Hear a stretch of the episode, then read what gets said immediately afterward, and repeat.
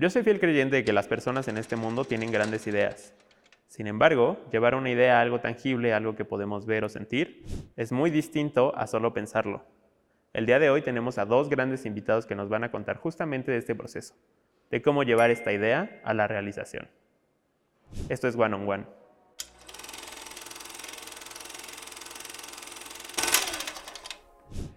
Hola, ¿cómo están? Eh, pues como les mencioné en la introducción, estamos aquí con Alelu y con Daniel Ulacia, dos grandes documentalistas que han trabajado pues muchos años y están aquí con nosotros para platicar de este tema, que es de la idea a la realización. Entonces, pues vamos a presentarlos. ¿Cómo están? Bien, gracias. Sí. Gracias por invitarnos. Sí, Alelu, ¿qué tal? Muy bien, felices de estar aquí. Sí, qué bueno. Pues lo primero que vamos a hacer es una especie como de icebreaker eh, para que nos conozcamos, para que entremos en calorcito y vamos a jugar este juego que se llama Frame.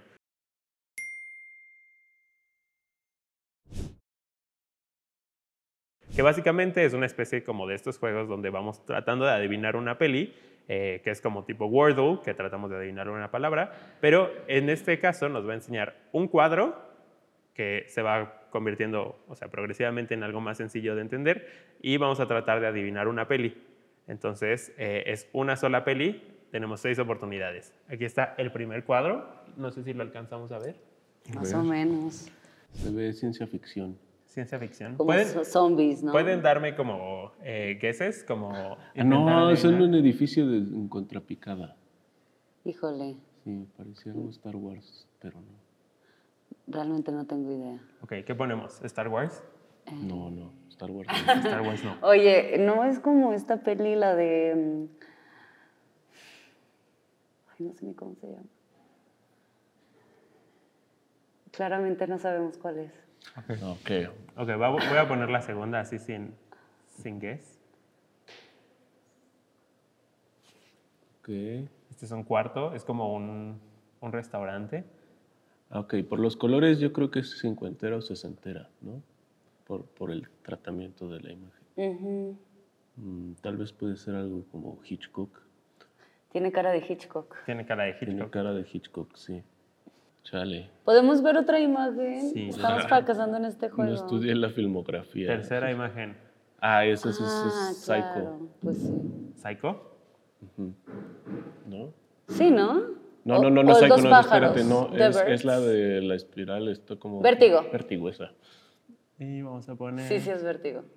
Sí, felicidades. Lo tuvieron en, la tercer, en el tercer intento. Ok. Miren, podemos ver el resto de imágenes. En la cuarta tenemos las escaleras Esa ya estaba. Esa ya- ya de está. por sí la anterior. Sí, Ay, la, esa ya. la quinta es clarísima, es Sí, el sí. contraste con verde. Sí, la y la sexta es- famosísima. Ujú.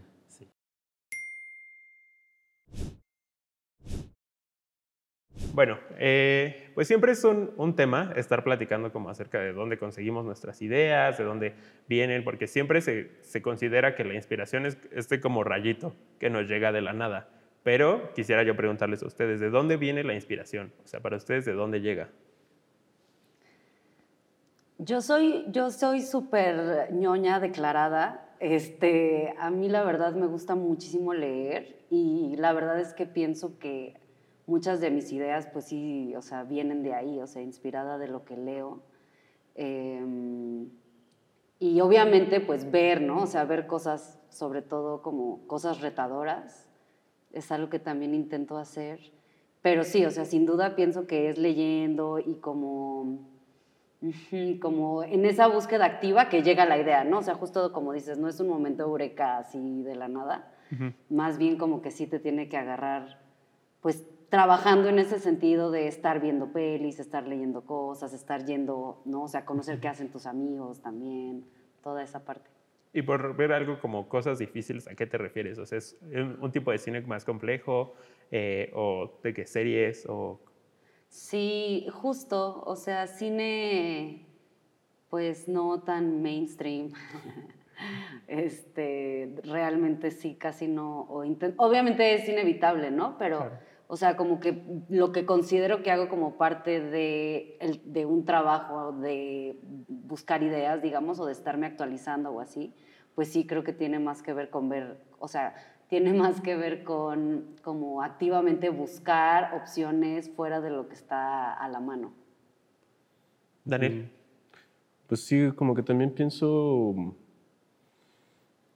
o sea, como en, o sea, sí, sí lo que dijo la compañera, o sea, sí, este, en esta parte como de todo el tiempo estar en contacto con, a mí la música, por ejemplo, es una de las cosas que siempre me sitúa espacialmente en lugares, eh, cosas con, que siempre me han como maravillado también en la vida, ¿no? Como las ruinas, por ejemplo, o sea, a mí las ruinas me encantan y y con las ruinas vienen los fantasmas y los espectros y los espíritus. Y entonces como que desde ahí también es como, como vincularme y como todo el tiempo estar ahí entre lo que estoy leyendo, lo que estoy viendo, lo que estoy como viendo también de cómo justamente en este tipo de cine que como que sí busca, um, o sea, como que construir sentido desde otras formas, ¿no? O sea, desde otras formas de articular las imágenes en movimiento con el sonido y entonces desde ahí como que dices, ah, esto está chido y por acá. Ok, sí, suena súper interesante porque aparte como que siento que esta inspiración, a pesar de que nos dedicamos al cine a pesar de que nos dedicamos a lo visual, siempre viene de otro tipo de medios, ¿no? O sea, eh, Alelu habla mucho como de las lecturas y como de cómo esta teoría que encuentro en los libros, en las letras, me inspira para crear algo que es completamente visual, bueno, audiovisual. Y Daniel aquí que el, el sonido, ¿no? las músicas, estas ruinas, que es un espacio además muy explorable, siempre nos inspira, ¿no? Es como estar en, dirían que es como estar en contacto con este medio, o sea, con, con todo lo que nos rodea. Como tener la, o sea, tener la antena prendida, ¿no? O sea, estar como receptivo a, a, pues a lo que está sucediendo a tu alrededor, ¿no? Desde interesarte en lo que está pasando en otros países, ¿no? O sea, creo que todo eso es también eh, pues parte de desarrollar una sensibilidad, ¿no? Ante la vida. Super. ¿Y qué tipo de ideas les obsesionan más? O sea, cuando encuentro de que algún, o sea, como lo que decías de los espectros, eh, ¿cómo, ¿cómo llegaste a esa conclusión de que los espectros es algo como que te jala o que te trabaja? ¿O cuándo, ¿cuándo fue tal vez? Mm. Es una buena pregunta. O sea, como que... Em, pues creo que tiene que ver también con la memoria y con cierta nostalgia con la memoria, ¿no? O sea, siempre como que... Eh, o sea, tal vez no tan conscientemente, pero como que cuando una de las primeras veces que me daba cuenta de esto era... Eh, justo cuando llegaba a un lugar que estaba completamente vacío, pero sabía que ahí había pasado algo, ¿no? Mm. Y, y, yo de formación soy escultor, ¿no? Entonces también como que siempre hay una cuestión ahí con el espacio mm. y con la presencia de la ausencia, que para mí es como muy importante ahí. Y con justo como también entender que, que los fantasmas o los espectros no o sea, no solamente son aquello que da miedo, sino que también justo nos acompañan y nos construyen y nos cohabit o sea, cohabitamos con ellos de muchas formas. Entonces, creo que eso es un poco sí. como para mí fue toda esa maravilla. Y también entender la ruina, o sea, como justo creo que a partir de estar leyendo y de estar como vinculándome con pensamiento, o sea, con otros pensamientos y también desde el cine y así, o sea, así es como también piensas, o sea, pienso yo, eh, como, como que eso también me ha, me ha llevado a, a, pensar en esta idea de la preservación, por ejemplo, ¿no? O sea, que es como una cuestión muy patriarcal, occidental, o sea, de querer preservar las ruinas, ¿no? Y entonces ahí están las pirámides completamente cuidadas y todo esto. Y la otra es justo como habitarla y seguir como, como cuestionándonos dentro de ella y, y así, seguir usándola y seguir teniendo una función. Habitando el, el, espacio, ¿no? Y un poco como tal vez desligándonos un poco de, de, esta línea que hemos trazado, cuando, cuando ustedes se encuentran con un bloqueo creativo, bueno, que es este como momento donde no surgen ideas nuevas o las que surgen no nos encantan, ¿cómo lidian con eso, con esa frustración creativa un poco? ¿Cuál es, si tienen una metodología o si simplemente saben que es algo que va a pasar? Yo no sé si lo he experimentado como tal. Eh, a mí también me gusta mucho la música eh, y pues toco algunos instrumentos.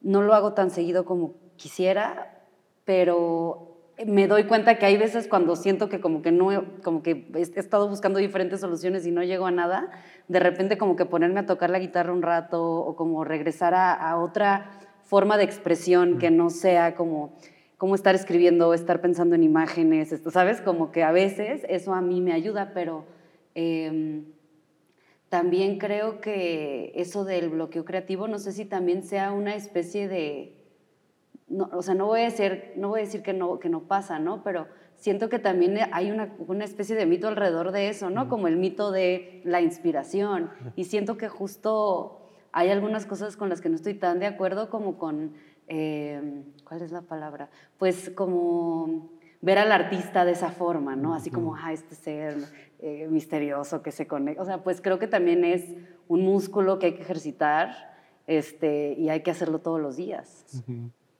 Daniel, ¿algo que pues, agregar? Pues sí, pienso que más que bloqueo creativo, lo que me pasa mucho y creo que nos pasa mucho es la procrastinación. Ah, ¿Cómo, podemos así superar así? Porque sabes que ahí ya están las cosas, ¿no? Pero sí. Ok, ¿y cómo, cómo podemos ejercitar este músculo? O sea, creo que estamos volviendo mucho al encontrar otro medio que no es el nuestro para encontrar cosas que jalar hacia nosotros.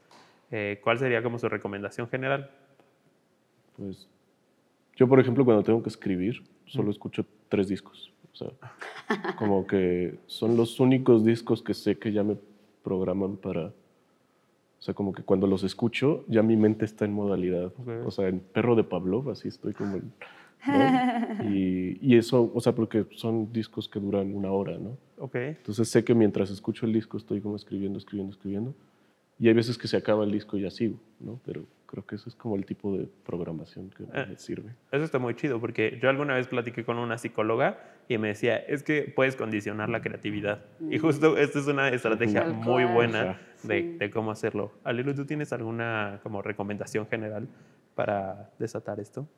Es que lo que yo hago, pero creo que no conozco a nadie que sea tan tempranero como yo. O sea, yo me levanto así sin problema a las 5 de la mañana y como que a mí en lo particular, en ese momento donde no hay ruido, o sea, justo escribir, prefiero no poner música porque como que me voy con la música o empiezo a, ponerle atención a eso.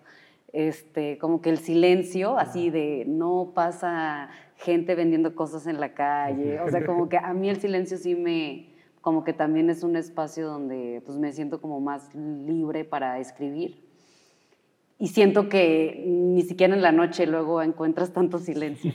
Entonces, eso es como lo que yo, lo que a mí me funciona, pero supongo que tiene que ver con que cada quien encuentre como ese espacio, ¿no? O sea, ese momento y o eh, lugar donde se sientan cómodos.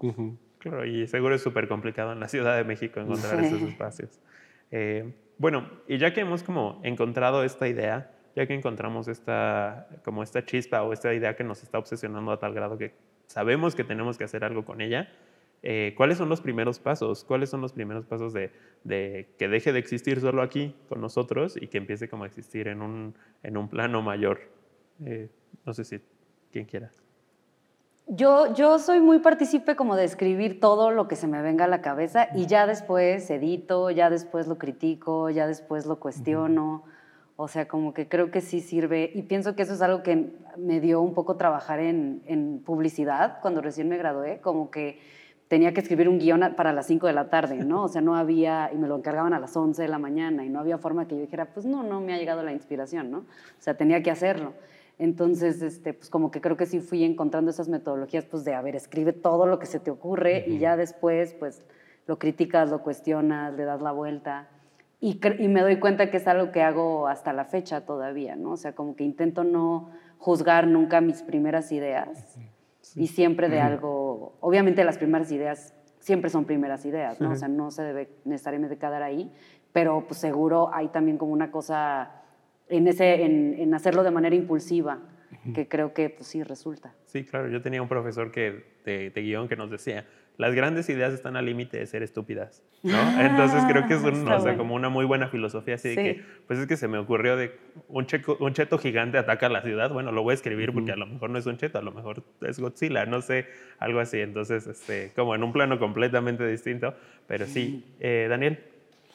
Pues sí, escribir ayuda mucho, o sea, como que también, mm, o sea, creo que también, o sea, cuando pensamos como en la- hacer un- una idea de documental, o lo que sí. sea, pues, pues muchas veces surgen de alguna conversación que tienes con alguien acerca de algo, Claro.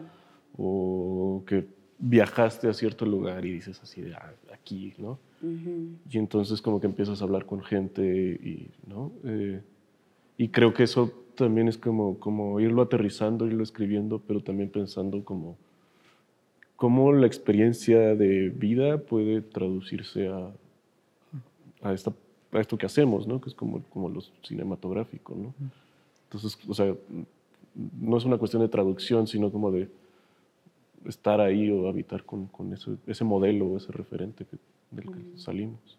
Y los dos, bueno, ustedes dos han trabajado como en, en documentales, entonces, ¿cuál es su primer proceso cuando comienza la parte de investigación y la parte como más, más de eso? O sea, ya encontramos una idea, ya la escribimos. eh, ¿Cómo me acerco yo a este espacio o a estas personas? Eh, por ejemplo, con Pola, eh, nos cuentas, bueno, al- alguna vez nos contaste que, que tuviste que salir de México para encontrar a Pola, ¿no? Ajá, sí. Entonces, cuando volviste, ¿cuáles fueron los primeros pasos que tomaste ya como realizadora? No, bueno, primero procrastiné mucho.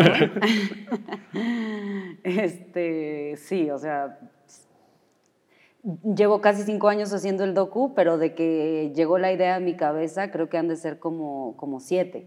O sea, sí fueron dos años de lo hago, no lo hago, cómo. Y bueno, también es mi ópera prima. Ah, He trabajado en otros largos documentales, pero haciendo otras cosas, no dirigiendo. Y nunca como una cosa tan personal, ¿no? O que, lo sintiera tan cercano. Em, pero creo que justo la investigación es lo que a mí más me gusta y como que ese es el proceso que más he disfrutado del documental y que me gusta del documental que como que siempre es investigación, o sea, hasta el último momento, ¿no? O sea, la entrevista misma, pues sigues descubriendo cosas, este, obviamente también en la edición te das cuenta de otras cosas que en el momento no, conexiones, entonces como que también me gusta eh, pues que e- esa cosa bien inquisitiva del, del documental, ¿no? O sea, de estar ahí como buscando la historia, como medio detectivesco. Eso, eso me, me late y como que ese mismo proceso, aunque se vive muy intensamente en el periodo de investigación, pues creo que al final como que se mantiene todo el, todo, sí, hasta la post. Ok. Y tú, Daniel, que has trabajado, bueno, que ah, has tenido documentales participando como en Morelia y que estás por estrenar uno nuevo, ¿cuáles fueron tus primeros como acercamientos en la parte como de investigación? Pues, por ejemplo, como que en, en este en Moretones, como que el que estamos a punto de estrenar, eh, em, pues empezamos a llegar al lugar, Ginan y yo, porque nos gustaba ir a la playa a vacacionar, ¿no? Y entonces ahí es cuando como que empezábamos. Y justo como que nos maravillaban las ruinas, ¿no? O sea, ahí, ¿no? Como la forma en la que el mar puede llegar a erosionar como todo. Y los coches, así, los edificios. O sea, todo se vuelve como completamente eh, eh, efímero, ¿no? O sea, en algún momento. Y, y entonces como que ese tipo de texturas son las que nos interesaban, ¿no? Pero es como que fue muy chistoso que esa tex- esas texturas nos llevaron a pensar en, ay, estaría chido hacer una película de ciencia ficción aquí. Pero como de repente también esa, esa cuestión de cómo en el documental todo el tiempo estás reescribiendo y escribiendo y escribiendo, pues fue así de, ay, pues está este fondo para hacer documentales en esta región. Y si mejor en lugar de hacer ciencia ficción hacemos un documental. Y entonces, o sea, como que desde ahí también vas como viendo hacia dónde y buscando justo en, esta cuestión de los financiamientos, pues también te, te condicionan mucho a cómo Claro. moverte, ¿no? Y creo que ahí también es como, como toda esta parte creativa de nunca pensar, ay, no, este, eh, me están limitando demasiado o así, o porque no nos dedicamos como a, a grandes producciones en donde sí limitan, ¿no? O sea, como, Claro. eh, creo que eso también es como, como importante. Sí, claro, y eso es súper, eh, o sea, creo que es un punto que tocas muy, muy como realista, ¿no? Como agarrar la onda de que eh, pues para hacer lo que hacemos, ¿no? O sea, para hacer cine, para crear algo se necesita dinero, ¿no? Y al final necesitamos de ciertas instituciones, de ciertos como eh, fondos para hacerlo. ¿Cuáles han sido sus experiencias como al, al tratar de pues acceder a estos lugares que de repente pues son muy inaccesibles, ¿no? Entonces, mm. ¿cómo, ¿cuáles han sido sus experiencias al tratar de conseguir financiamiento para estos proyectos? A mí me gusta ser muy honesta en ese tema y yo siempre digo que ha sido muy difícil. O sea, que inclusive cuando pareciera que mi proyecto eh, encaja en la agenda, ¿no? Feminista, directora mujer, este personaje femenino, etcétera, eh, y un personaje histórico, hablábamos de eso el otro día. Eh, no, no, nunca fue sencillo y todo el tiempo se ha sentido hasta la fecha como a contracorriente. O sea, claro que sí hemos tenido apoyos súper importantes del FONCA, de la UNAM, ¿no? o sea, del MUAC, de TV UNAM, de Estudios Churubusco, o sea, y, y, de, y más que eso, como de las personas, ¿no? O sea, como de neta hacer sinergia con gente que piensa un poco igual, que hace cine por las mismas razones. Este, o sea, no dejo de lado eso, pero sí, sí la verdad, eh, creo que es, es, es, difícil si quieres hacerlo a tu manera, ¿no? O sea, si queremos, que es como pues, lo que decía Daniel, ¿no? O sea, hacemos cine documental independiente. Es, es como, o sea, ¿quién hace eso, no? Es aventarte pues ese paquete de saber que las cosas no están realmente a tu favor y aún así hacerlas. este, pero nos encanta.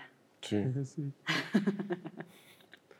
Pues sí, porque, o sea, justo con este eh, proyecto que te digo, o sea, o sea, ahí nosotros cambiamos la idea de que era ciencia ficción a documental porque había un fondo que al final no nos dieron, ¿no? Pero entonces que eso hizo que empezáramos a escribir la carpeta y todo un tratamiento de cómo, ¿no? O sea, como ya, creo que ese tipo de cosas cuando ya estás buscando, regresando dos preguntas antes, o sea, cuando ya estás buscando el fondo, empiezas a escribir toda la carpeta y todo, entonces ya como que te condicionas a aterrizar mucho más el proyecto en lo que es, pero eso no significa que así va a ser al final. Sí, claro. cuando no nos dieron ese fondo, sí fue, o sea, una búsqueda que al final nos ganamos la lotería porque tuvimos un fondo alemán que sí nos, o sea, nos pagó toda la película, ¿no? O sea, como que, pero que eso también te condiciona que, o sea, solo por las condiciones de ese fondo, no podíamos gastar más de lo que nos daban. Mm. Entonces, si, la película o el rodaje se volvía más caro o si había otro COVID o lo que sea, entonces ya, o sea, todo el dinero extra lo teníamos que poner nosotros. Mm. Entonces, eso también es como, como algo que te hace pensar, bueno, ¿no? O sea, eh, cómo, cómo se articula cada uno de estos financiamientos, ¿no? Y la otra, pues sí, o sea, es, eh, siempre ir, o, sea, como ir rascando de poquito en poquito, ir presentando tu proyecto cada vez en ciertos espacios para conseguir así de fondo para postproducción o para investigación o para desarrollo de carpeta o así, entonces como que te vas. Son procesos de años. Sí. De años. Sí, sí, sí, suena intimidante, más que nada. Este, y en estos procesos, cuando estamos, bueno, escogiendo, o sea, bueno, ya sabemos un poco qué, qué vamos a hacer, ¿cómo se empiezan a escoger un poco como eh, lo visual, ¿no? O sea, cómo empezamos a, a pensar en el tratamiento de, de, los proyectos, cómo empezamos a, a bajarlo. ¿Es algo que inicia desde la concepción de la idea o es algo como que van desarrollando como a lo largo de, de cómo va ocurriendo? Eh, yo pienso que va de la mano. Eh, supongo que cada quien tiene su proceso pero eh, digo, por más que yo siempre digo que pues yo vengo más bien de la escritura y aparte eso es algo que hago como a la par, ¿no? De, de, cuestiones de cine, eh, pues es como dos versiones de lo mismo, ¿no? Y escribirte, o sea, escribir para generar como una imagen, ¿no? Para imaginar, ¿no? En el sentido literal. Eh, pues eso es como lo que, lo que a mí me gusta, o sea, y en general como que esa también es mi aproximación a la escritura. Y esos son como, inclusive como los escritores o, o, como la poesía que más me gusta, la que realmente te pone imágenes en la cabeza. Entonces, este, para mí sí está muy ligado eh, desde el principio, ¿no? O sea, a la conceptualización de, de una idea, digamos, como a nivel temático y también a nivel estético, ¿no? Creo que está muy entrelazado. Sí, creo que también es como con eso despejearte con los referentes que tienes, ¿no? Claro. O sea, como, ah, estas son las películas, o sea, este es el universo de películas en donde yo me imagino que mi película cabe, ¿no? Ajá. Y desde ahí entonces ya vas viendo cómo se articula lo, lo, lo visual, ¿no? Pero sí pienso que, o sea, igual que Alelu, esto es, va desde el inicio, ¿no? O sea, eh, como que alguna vez alguien nos recomendaba que en el logline justamente de la carpeta, o sea, como que quien sea que lo leyera tenía que ya estar evocando como toda la sensación atmosférica Qué que la chido. película te provocaba, ¿no? Entonces se vuelve muy como poético, como un Sí. haiku, ¿no? El, el logline mismo. Y entonces ahí ya es así como, como, como mucho más rico así pensarlo. Ok, suena súper interesante. Y me voy a regresar tantitito, como cuando estábamos hablando un poco como de las trabas que encontramos, ¿no? Mm, Eh, ¿Cuándo hemos encontrado que pues, nuestros proyectos son o muy difíciles de que existan ahorita? ¿O cuando, cuando nos encontramos con, con una traba tal vez insuperable? eh, o con una idea que tal vez no funcionó como de la manera en la que nosotros estábamos pensando, eh, ¿cómo dejamos ir las ideas? ¿Cómo dejamos ir eh, el hacer una peli de ciencia ficción? Porque queda mejor un documental. ¿Cómo es complicado para ustedes como deshacerse de esas ideas? Podemos eh, partir de, de este ejemplo primero. Mm, yo creo que no, si no nos volvemos tan como ortodoxos en las definiciones o lo que podría ser Justo. documental o ficción o tal, ¿no? O sea, como que mientras no rijamos, o sea, yo no pienso que el resultado final de la película de Moretones no esté un poco alejado de la ciencia ficción, pero está como mucho más cerca a ciertos otros como etnoficciones o posibilidades ahí como o sea, más ya estamos hablando de una película que evoca lo espiritual, el- la memoria del lugar y así. Entonces, eh, yo siempre he pensado que siempre estamos buscando formas de decir siempre lo mismo. Entonces, o sea, por más que queramos desecharnos de una idea, o sea, siempre son las mismas como, mm. como cosas las que nos llaman la atención y los mismos discursos los que vamos a estar como realizando, ¿no? Entonces siempre estamos diciendo lo mismo. Aleluya. Sí, me encanta lo que dice Daniel, porque es cierto. Y creo que quizá también tiene que ver con que, bueno, me parece que ninguno de los dos realmente venimos de una formación como tan ortodoxa de cine. este, y por lo tanto como que somos, como que, bueno, o sea, como que nos aproximamos diferente a eso, ¿no? De repente la gente que estudia cine y, de- y en un sentido muy académico piensa, ah, es que esto es cine y esto no, ¿no? O, o- o como, pues como que se empieza a volver una cosa muy categórica y a mí en general, aunque claro que la imagen en movimiento pues es lo que más me llama, eh, pues sí, como que realmente creo que al final es una cuestión de expresión, ¿no? Y de arte, pues en términos generales, ¿no? Entonces, eh, es cierto que también cada quien tenemos nuestras obsesiones, ¿no? Y esa es la- y lo ves en, en todos los grandes artistas y de, de todas las áreas, o sea, Roger Waters todo el tiempo le lloró a su papá, ¿no? O sea, hasta la fecha. Y, es, y está chido, y es como conectar con esa herida primordial que tienes, y, o ese interés en un tema como muy genuino, como lo que menciona de las ruinas, ¿no? Eh, y, y, pues llevarlo hasta las últimas consecuencias, y en el camino pues va, va tomando muchas formas. ¿Hay alguna idea que no hayan podido realizar como durante sus carreras y sus trayectorias que aún tengan muchas ganas de hacer y que no se ha dado el momento o los fondos o la oportunidad? Un chick flick. Un chicle. O sea, como que alguna vez hice un corto que era lo más cercano a un chick flick, pero que está enlatado y nadie lo va a ver nunca.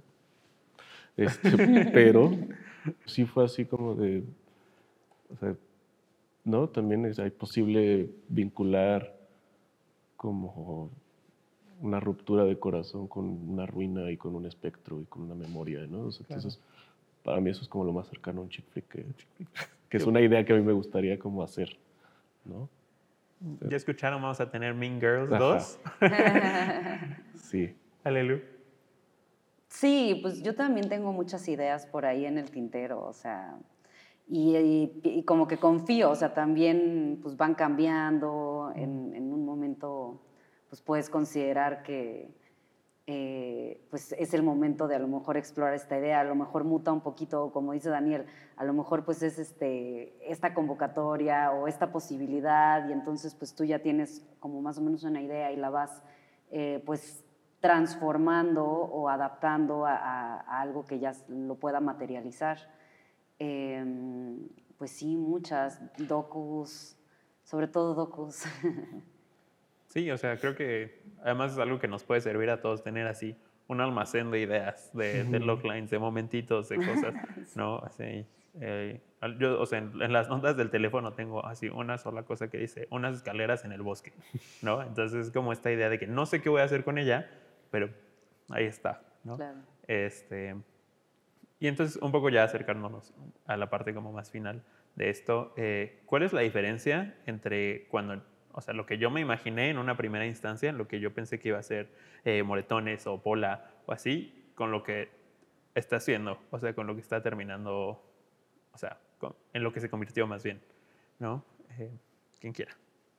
Pues yo ahorita estoy como reflexionando mucho precisamente sobre ese tema, ¿no? porque ya ahora sí estoy terminando la película y claro que hay muchas cosas con las que tengo que hacer las paces de, pues esto no me encanta, pero esa era yo hace dos años y esto me representaba a mí o hace tres años, ¿no? Y pues está chido, ahí está. Este, y también hay cosas que están tal cual las escribí en el primer tratamiento del guion en el 2018, ¿no? Y eso también es emocionante.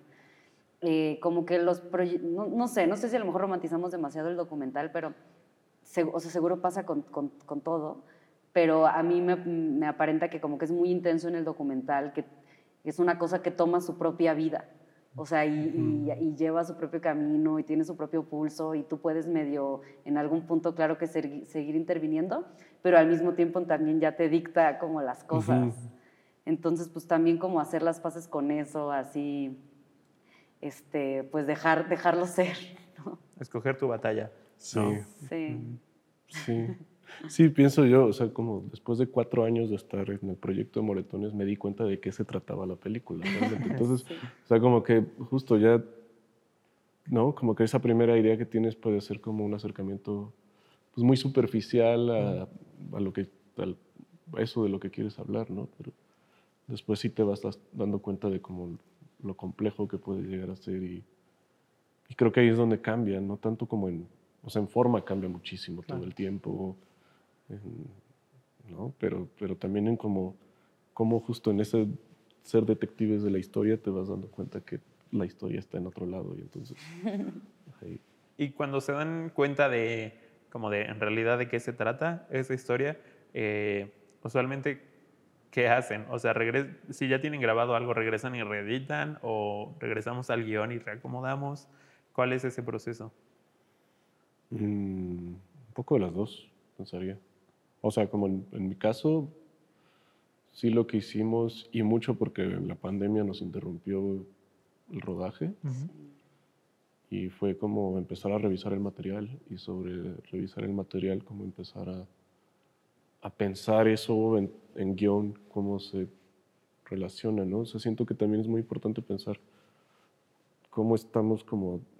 eh, haciendo todo este arco narrativo de las cosas, por más que no, nos- no busquemos la narrativa, pero, pero, o sea, como todo este arco emocional, ¿no? De las cosas.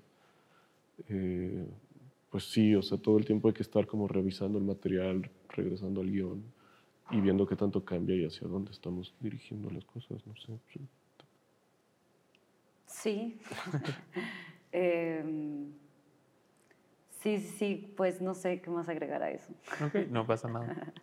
Eh, ya para como cerrar la, parte, la sección como de preguntas, ¿qué es algo que le recomendarían a alguien que está como por entrarle a la industria y como por entrarle al, al documental? Alguien que dice es que me encanta, quiero hacer mi ópera prima o quiero participar eh, de cierta manera, eh, pero no sé por dónde entrarle.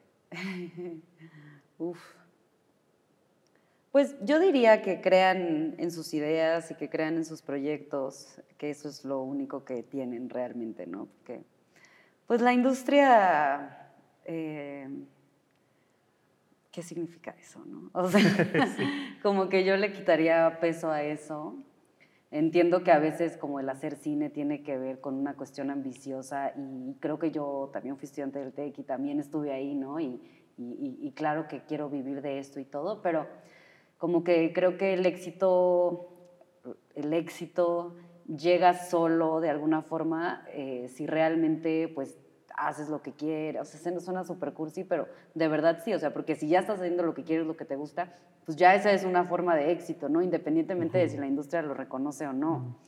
Eh, y yo pienso que es más importante quedarse con eso que decir, ay, es que no he ganado ningún premio, o no me he aceptado, no me he ganado ninguna beca, o estas cosas es bien relativo y siempre, claro que, claro que hay talento y trabajo detrás, pero también hay mucha suerte, también son como factores que tienen que alinearse con agendas políticas, ¿no? es mucho más complejo que solamente hacer tu mejor esfuerzo y, en todas las industrias, supongo, ¿no?